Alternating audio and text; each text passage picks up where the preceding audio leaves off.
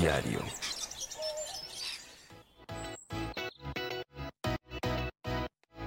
Ya hemos hablado de cómo el iPad ha sido un gran aliado de productividad durante la pandemia, pero también se nos quedó un cabo suelto. ¿Cómo es el proceso a detalle? En este episodio te platicaré qué apps y en qué orden logramos sobrellevar los pendientes del día a día. ¡Arranca! Podcast.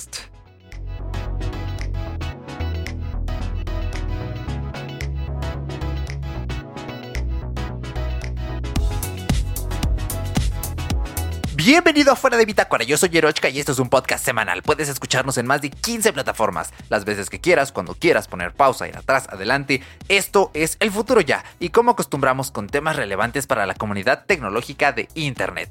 Bien, si no has escuchado el episodio que grabé junto al señor Daniel Bercor, a quien le mando un saludo, como en casi cualquier podcast que me acuerdo de que hablamos de cosas, hicimos un iPad en el que hicimos un iPad, hicimos un episodio en el que hablamos de iPad en pandemia, ¿vale? Te lo voy a dejar acá abajito en las notas en caso de que todavía no lo escuches y quieras darle por allí pues una eh, escuchadita y ver en este aspecto eh, qué tal eh, puedes integrar un iPad en tu estilo de, vida, ¿vale? Pero allí yo dije, mm, pues sí expliqué las apps que uso y estas cosas, pero como que me quedé con muchísimas ganas de explicar el proceso así de verdad lo más a detalle posible porque es algo bien importante. Tú puedes escuchar el con qué o el qué, pero si no te dicen el cómo, mm, pues se te quedan por allí varias cositas de por medio, ¿no? De hecho, así es fuera de Bitácora, el por qué y el cómo de la cultura digital, no solo el qué, que es a veces en lo que se suelen quedar ciertos canales o ciertos podcasts, ¿vale?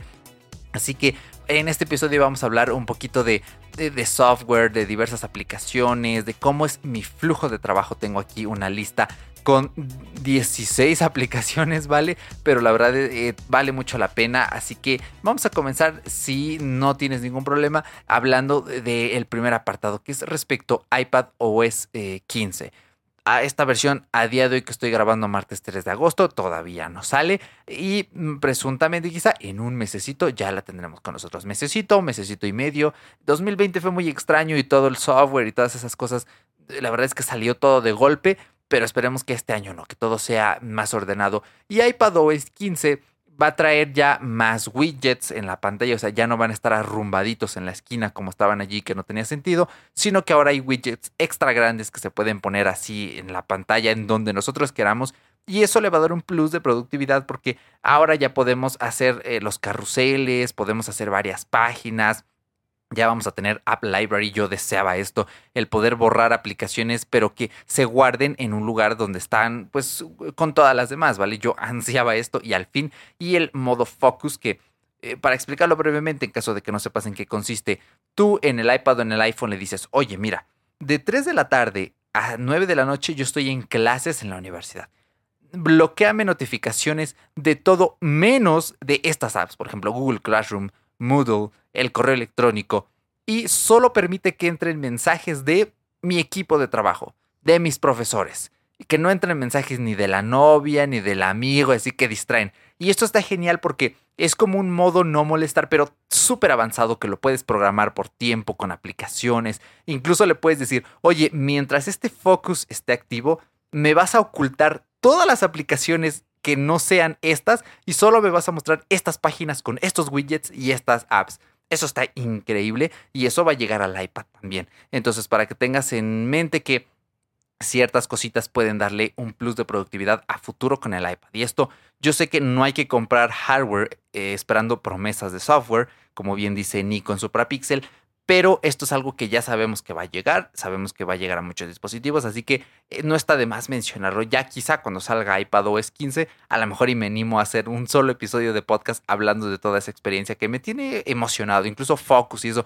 Tal vez la review de este año de iOS y iPadOS la haga aquí en podcast. Me, estoy enamorando ¿eh? de esto de hacer reviews en, en podcast y esas cosas. Me gusta bastante. Así que vamos a comenzar eh, pues a hablar un poquito ya de las apps. Como tal, lo primero que me gusta hacer es eh, utilizar fotos, porque ya que es una pantalla más grande, el iPad, es más cómodo editar tus fotos, eh, cambiarles el tamaño, meterles un filtrito, eh, verlas por año, por recuerdo, tomar capturas de pantalla y guardarlas allí. La verdad es que sí, está genial y la verdad es que me gusta bastante. estas fotos, después yo suelo mandarlas a Telegram. A veces necesito mandar archivos sin compresión. Aquí la verdad es que Telegram es mi navaja suiza. ¿Qué no hago en Telegram? la tengo, tengo las notificaciones apagadas en el iPad, ¿vale? Únicamente las tengo eh, en el iPhone, las de Telegram. Eh, esto pues porque te digo, Telegram lo ocupo más en el iPad como una nube para mandar artículos. Por ejemplo, cuando leo mis noticias en Feedly, que ya estoy adelantando un poco, eh, las mando allí a Telegram. Este tipo de, de, cositas, ¿vale? Entonces ya ahí tengo como que mi centro neurálgico que conecta el iPhone, el iPad y el Windows. Eso ya lo platiqué en el episodio de, de Drive, ¿vale? Si no lo has escuchado, te lo dejo aquí también abajito para que entiendas un poco cómo es la Mm, integración de Google Drive versus iCloud si tienes un ecosistema híbrido con Windows y algún dispositivo móvil de Apple. Después, eh, y aquí va algo muy gracioso, ya saben que, ah, no, no, me estoy brincando otra aplicación, bueno, ya, me hago el chiste. Eh, utilizo Pixelmator, ¿vale? Me gusta esta app, la compré ya hace unos años y cuando tuve el iPad dije, al fin, aquí es mucho más útil porque puedes quitarle el fondo a las imágenes. Aquí, de hecho, he hecho algunas, de hecho, he hecho, valgase la redundancia, algunas miniaturas para mi canal de YouTube. Entonces, sí, la verdad está eh, bastante bien y Pixelmator es todavía incluso mejor con el Apple Pencil. Yo no lo tengo, pero oye, no está nada mal. Es como un Photoshop Lite para hacer algo rápido, pues queda bastante bien. Y ahora sí, aquí viene lo gracioso. Ya saben que el iPad, porque Steve Jobs le daba toque el hecho de que hubieran botones grandes, no le puso calculadora y hasta el día de hoy no sabemos por qué no hay calculadora en el iPad. Te voy a recomendar la aplicación y te voy a dejar el enlace acá abajo en la descripción. Se llama así P de Pedro Calc, ¿sí? Como si fuera la palabra calculadora, pero solo el calc. P Calc, así todo junto. Letra P Calc. Está la versión light y la de paga. Yo tengo la light porque no la utilizo así muchísimo, pero si quieres comprar la versión Pro que no es cara y es un solo pago, adelante. Eh, esa aplicación pues hace lo que hace una calculadora. Punto. Pero creo que es útil tenerla porque ya hay varias. Yo la subestimaba. Yo decía, calculadora en el iPad, la tengo aquí en el iPhone, está aquí al lado. Hay veces que estoy trabajando en el iPad haciendo mis finanzas y digo, ay, ay, no hay aplicación y me quedo como la chilindrina. Ay, no hay, aplicación de calculadora en el iPad. Entonces, bueno, utilicemos Picalc. Eh, seguido de Feedly, ahora sí, eh, Feedly antes lo tenía en el iPhone, después lo tuve en el iPad y dije, pues yo para qué quiero esto en el iPhone, si leo mejor en el iPad. Feedly es mi RSS Reader por preferencia. También ya hice eh, un video sobre lectores RSS en mi canal de YouTube. Te lo voy a dejar aquí abajito por si no lo has visto. Eh, es una parte bien importante porque si tú eres una persona que tiene el hábito de leer noticias en redes sociales, pues te estás enfrentando a varias cosas. Número uno, que el algoritmo te recomiende eh, fuentes que pueden ser fake news que el algoritmo no entienda del todo tus preferencias. La verdad es que, o que, te, oculte, artículos, ¿vale? Entonces las redes sociales no son un buen lugar para leer noticias, aunque pueda parecer que sí. Tú te bajas esta aplicación que se llama Feedly, ¿vale? Eh, se escribe F2S D-L-Y, Feedly. Como Feed, pero con una L y una Y al final, todo junto. Y aquí tú le dices, oye, pues yo quiero artículos de tal periódico, quiero artículos de Shataka, quiero artículos de Apolsfera y te pone todo y cada día tú te metes en las tardes, no recomiendo leerlo, bueno, tal vez en las mañanas sí, con un cafecito, y ya tú vas viendo los titulares de únicamente esas fuentes y puedes añadir todas las que quieras. Bueno, creo que hay un límite, pero es bastante alto antes de que tengas que pagar.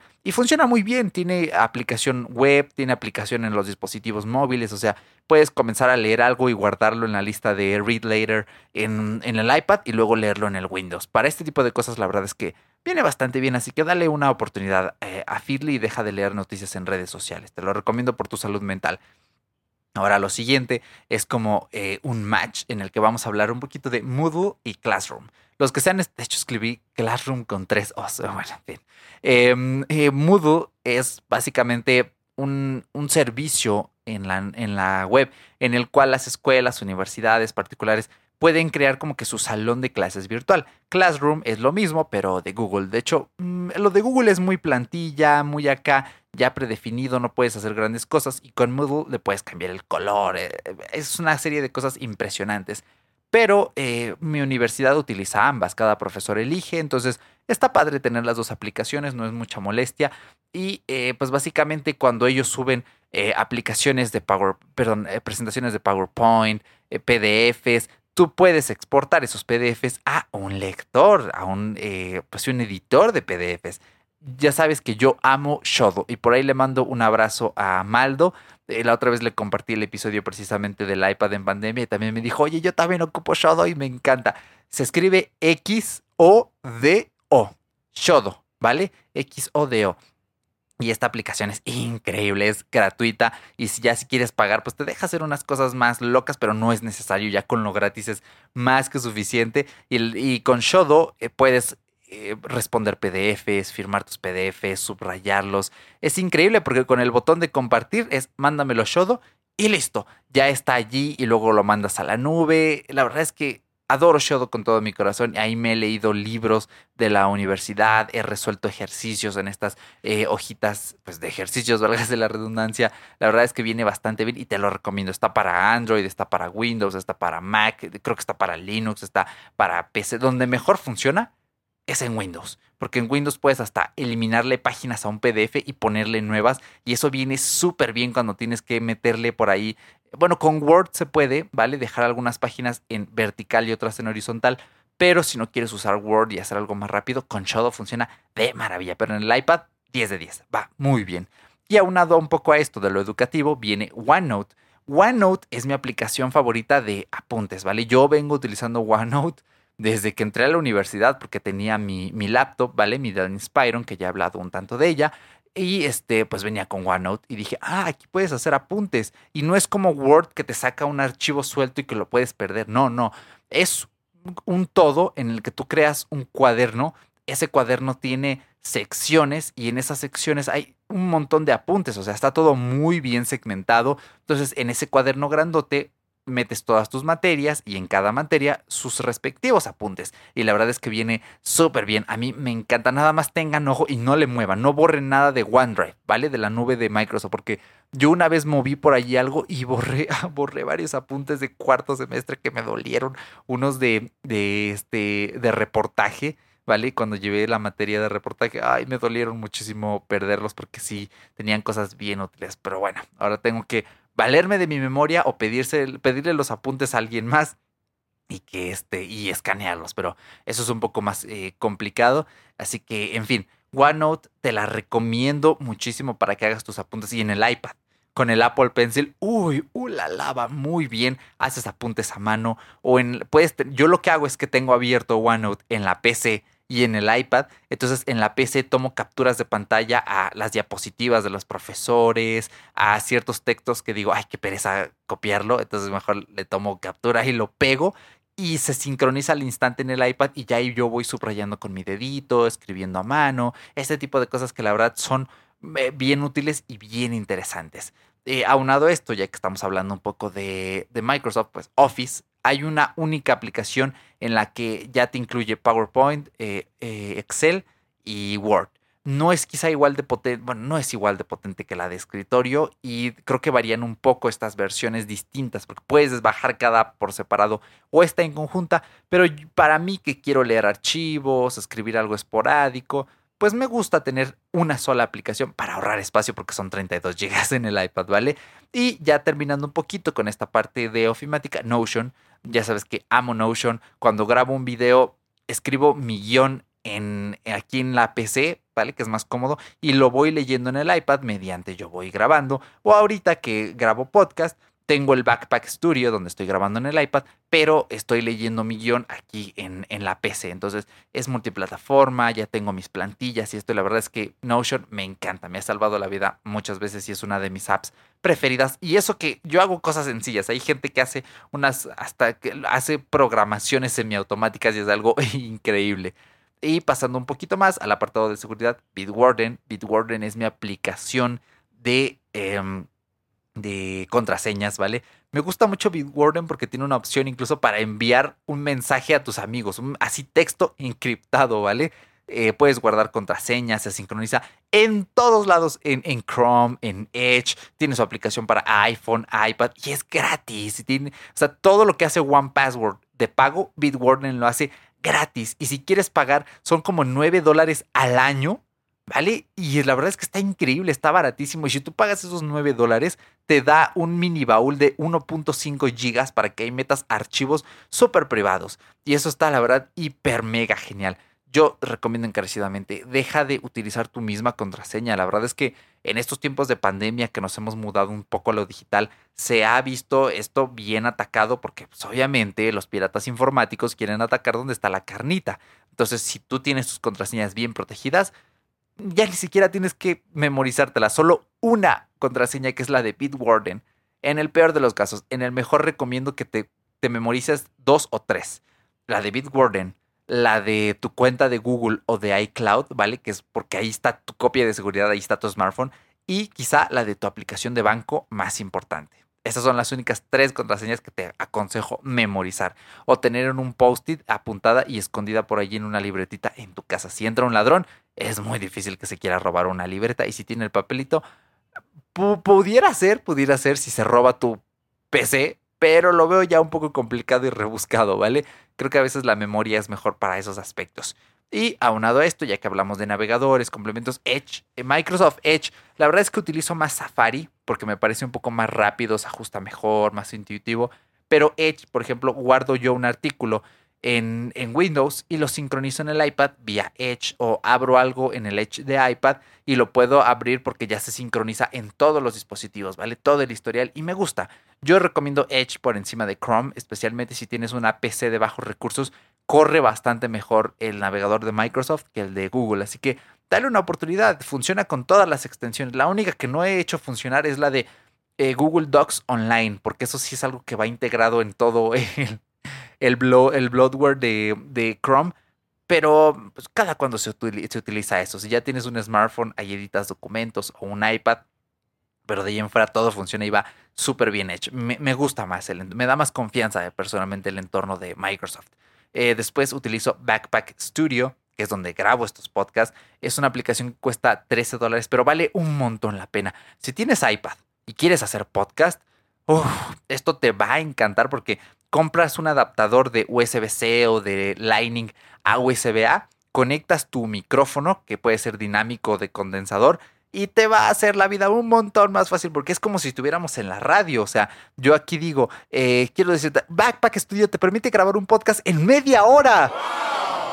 ¿Lo ves? O sea, todo entra al instante y te hace la vida mucho más fácil.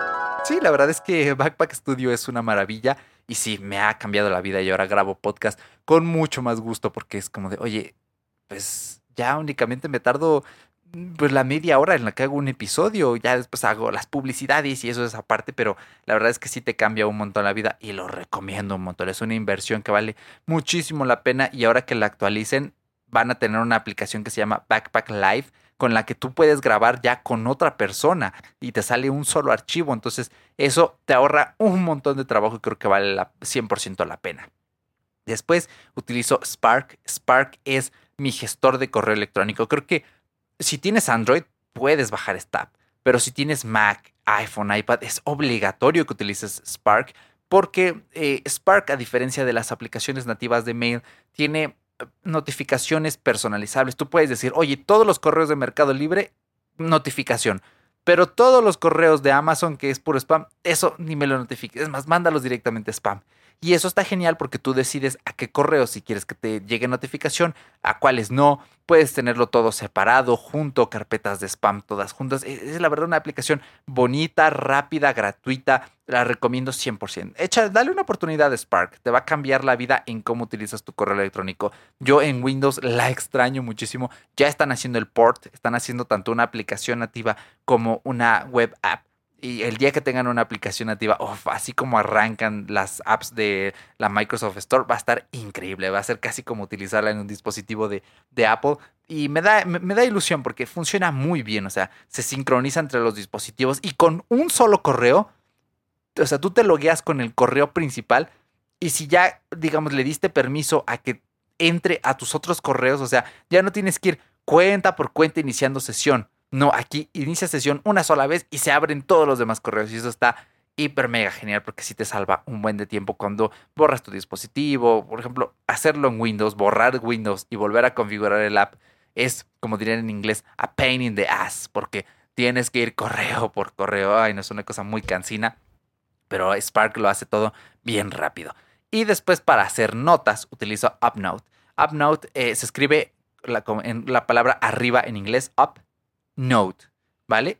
Eh, todo junto, como nota arriba, UpNote.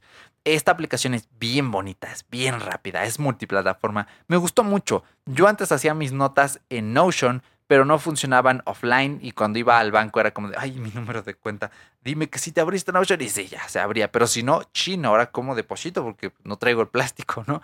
Eh, y UpNote sí funciona eh, offline. Te la recomiendo, ¿eh? está en todas plataformas, Windows, Android, iOS, macOS. Eh, es gratuita, pero tiene algunas funciones pro, pero no las veo quizá mm, tan necesarias a menos que digas, oh, esto sí lo necesito. Es bien barata la aplicación. Puedes pagar mes a mes un dólar o cuesta, eh, ¿cuántos en dólares? Eh, unos 17 dólares y medio, un solo pago. Y creo que sí vale un montón la pena. Insisto, es muy bonita, la puedes organizar, puedes anclar notas. Sí te arregla bastantes aspectos que una aplicación de notas debería hacer. Y sí me gusta un poquito más que la nativa de Apple. Debo aceptarla. Hasta puedes hacer dibujitos en UpNote con el Apple Pencil. Y ya después, otro, los últimos dos son Match, G Calendar y Todoist. Yo sigo afirmándolo como en el episodio de Google Drive a día de hoy no hay mejor calendario. Ah, no, esto lo dije en el video que hice. Eh, bueno, hice un video, ya lo comenté también en ese episodio, no lo voy a volver a spamear aquí. Como ya dije en ese video, no hay mejor calendario a nivel de usuario que el de Google. Lo sé, eh, me van a perdonar, pero creo que sí vale un poquito venderle un poquito de información a Google con tal de utilizar su calendario porque es bonito, se sincroniza bien, es funcional, la versión web funciona increíblemente bien, las apps están muy bien hechas y con Google Calendar, digamos, organizo mi semana y en Todoist veo qué cosas tengo pendientes para la universidad. Todoist es un 10 de 10 porque eh, pues puedes organizar tus tareas en subtareas, dividirlas, romperlas, decir, ah, para 17 de marzo de 2023 tengo que entregar mi tesis. Y en Google Calendar eh, vas poniendo fechas, ¿no? Ah, este día me voy a dedicar dos horitas a avanzarle a la tesis, etc. Entonces, esta combinación, Todoist es una app de GTD, ¿vale? Es, es algo imprescindible. O sea, tú debes usar un calendario y una aplicación de GTD si quieres que tu día a día sea organizado. Si no utilizas ninguno de los dos, probablemente tu vida sea un poco caótica. Si solo utilizas el calendario, bueno, puede ser que se te olviden ciertas cosas. Y si solo utilizas el GTD, puede ser que las fechas te coman. Entonces utilizar el calendario a la vez que el GTD te ayuda a tener todo en orden. Y hasta a eso le añadiría yo eh, una agenda, ¿vale? O un, calendario de estos de pared, como ya decía Pepe Valdés en Paguro Ideas, para que eh, puedas ver tus eventos a muy largo plazo. Eh, de hecho, este episodio sí te lo voy a recomendar. Te voy a dar agenda, reloj, calendario, Calendario, aquí está, Paguro Ideas. Ay, no, escríbete con G. Paguro Ideas. Ahí está. Es que ya ves que voy haciendo las notas de las recomendaciones mediante voy hablando porque si no, pues se me olvida, ¿no? Y digo palabras al aire. Aquí abajito un episodio de mi podcast semanal favorito, Paguro Ideas, en el que hablan un poquito de esta importancia, ¿no? De tener una agenda, un reloj y un calendario. Y ya por último, Apple Books y Highlighted. Apple Books me gusta mucho, me gusta el diseño, me gusta cómo funciona. Puedes encontrar libros muy baratos y muy interesantes, cambiarle el color de las páginas, el tamaño de fuente. Es una barata, pues barata, perdón, una bonita, sencilla y funcional. También la de Amazon está bastante bien, ya que hay libros que a veces o no están en Apple Books y están en Kindle o viceversa. Entonces, para evitar esto, pues tener las dos. Así de simple y sencillo. Y Highlighted es esta app que hizo Damir Stojek, un eh, desarrollador de Eslovenia. Y él este, creó esta aplicación de la cual me enteré en un episodio de esto con Jobs no pasaba, en la que pues tú guardas fragmentos de tus libros y esto me ha cambiado la vida porque para libros académicos te salva un montón de cosas. O sea, quieres repasar a Bauman acá el miedo líquido y dices, ah, sí, aquí decía Bauman, ¿no? Que el miedo está ahí acechándonos en todas partes. Em, o quieres retomar, no sé, a tu novela favorita. En vez de leer tu novela otra vez, lees tus fragmentos favoritos y recuerdas las partes que más te han gustado. Y esto tanto para entretenimiento como para aprendizaje viene hiper mega bien. Yo ya no me veo viviendo sin highlighter. O sea, yo no podría abandonar el ecosistema Apple ya por esta simple aplicación porque no está en, ningún otro lado. Es muy sencillita, pesa bien poquito, guarda todo en iCloud y es bien bonita. Entonces te la recomiendo muchísimo. Y todo esto es lo que crea el universo en mi iPad. O sea, eh, si yo valoro mucho este dispositivo es porque todas estas apps las utilizo aquí. Como podrás darte cuenta es productividad, creatividad, em, ofimática, entonces, eh, sí te cambia la vida. Eh, yo no sé, bueno, en, la, la, laptop hacía más o menos este tipo de cosas, pero mm, era un poco más, más complicado y el iPhone hacía parte de estas funciones. Pero no es lo mismo, hay cosas que en el iPhone haces increíble, hay cosas que en la PC haces increíble, pero como decía Steve Jobs, el dispositivo que está en medio hace ciertas cosas mejor que estos dos dispositivos. Entonces, este es un paseíto. Como ves, yo no hago cosas locas, yo no edito video en el iPad, sí grabo podcast en el iPad, pero bueno, eso no es algo tan complicado. Así que, como puedes ver, eh, pues este es cómo utilizo las aplicaciones, es más o menos el flujo de, de, trabajo. Aquí ya te puedes dar cuenta qué aplicaciones uso más, qué aplicaciones uso menos. Espero hayas tomado nota y le des oportunidad algunas de ellas, incluso si no tienes iPad, si quieres probarlas en tu Android o en tu iPhone. Creo que te van a venir eh, muy bien. Y pues nada más, creo que yo esperaba que este episodio fuera un poquito eh, más largo, pero ya veo que no. Espero que mi voz haya escuchado un tanto eh, mejor, porque de hecho el episodio de que escuchaste la semana pasada lo estoy grabando.